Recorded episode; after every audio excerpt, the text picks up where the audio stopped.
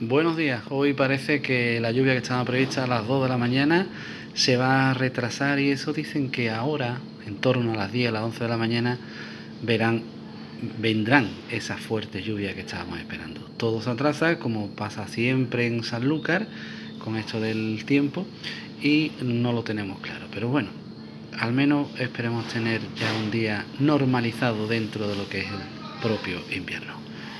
Muchas gracias y que tengáis buen día.